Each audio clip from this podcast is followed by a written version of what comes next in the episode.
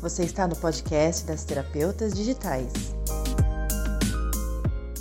Eu sou a Gisele Duarte, é um imenso prazer ter você aqui comigo. Hoje eu quero falar com você sobre algo que eu tenho percebido, inclusive conversado com algumas amigas, terapeutas e clientes. Será que você precisa mesmo fazer o que tem sido solicitado por aí? Já explico.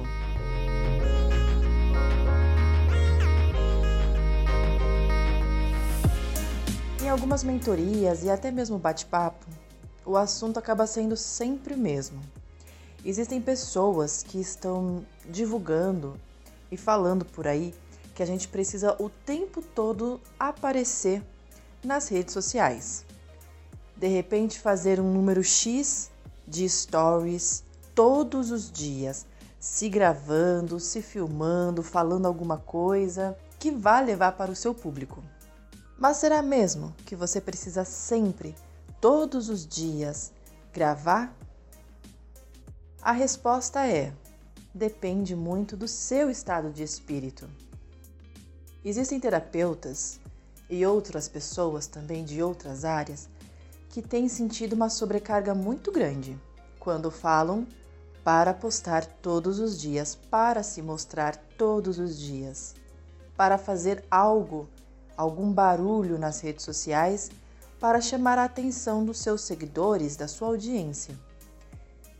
Bom, o meu parecer é: se você realmente tem esse perfil de aparecer sempre e você está bem com isso, sai leve e você faz com muita tranquilidade, então ok, continue fazendo todos os dias 10, 20 stories, se gravando, se filmando, se arrumando, se maquiando, contando um pouco do seu dia, dos bastidores e tantas outras coisas que as pessoas geralmente falam no Reels, nos Stories, nos status, no IGTV, no YouTube ou em qualquer outra rede social.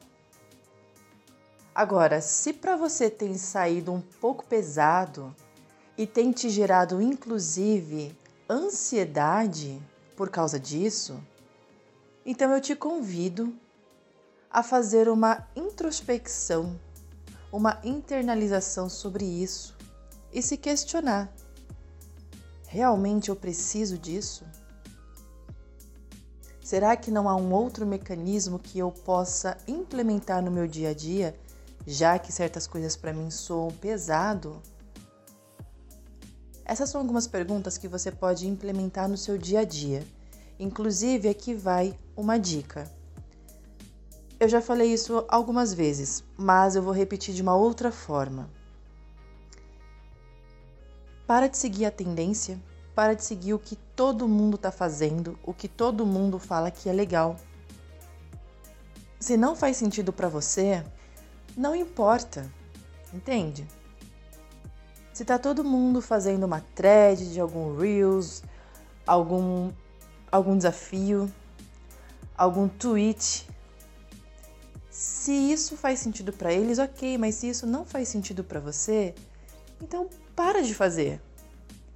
Seja a essência, compartilhe aquilo que vem do coração. Compartilhe aquilo que é leve para você. Se é leve para você aparecer uma vez por semana, uma vez a cada 15 dias, ou às vezes nem aparecer, mas de você criar outros mecanismos, outras estratégias para que você possa entregar conteúdo de valor que agregue na vida das pessoas, então começa a pensar dessa forma. Em vez de você fazer algo que te gere ansiedade, ou você não fazer e acaba te gerando da mesma forma porque você não está fazendo e você está se cobrando mesmo assim, então aí vai esse convite. Se questione. Não vai, não siga a boiada o efeito manada. E isso a gente pode aplicar em qualquer mercado, em qualquer nicho. O efeito manada sempre vai existir. Faça aquilo que o seu coração sente leveza e tranquilidade para fazer. Os clientes não vão vir porque você fez a dança do momento da semana. Eles não vão vir por causa de uma thread que você está compartilhando e você está fazendo. Ou porque você está compartilhando seus bastidores todos os dias incansavelmente. Então está na hora de você questionar o que você tem feito de fato que faz sentido e leveza para você que você possa continuar compartilhando nas redes sociais. Lembrando que rede social é um braço do marketing digital e o marketing digital é algo que está dentro do marketing como um todo. E o marketing como um todo, ele é um dos grandes pilares de um negócio e de um modelo de negócio também. Então, repense primeiro o seu modelo de negócio, as suas estratégias e se aquilo que está todo mundo fazendo faz sentido para as suas estratégias. Eu espero que você tenha gostado deste episódio. Qualquer coisa, me escreva, será um grande prazer ler, receber seu feedback, a sua sugestão.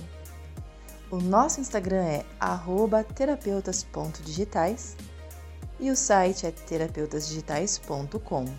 Aproveito também para compartilhar o e-mail contato@terapeutasdigitais.com. E eu te vejo na próxima semana. Um grande beijo e até lá.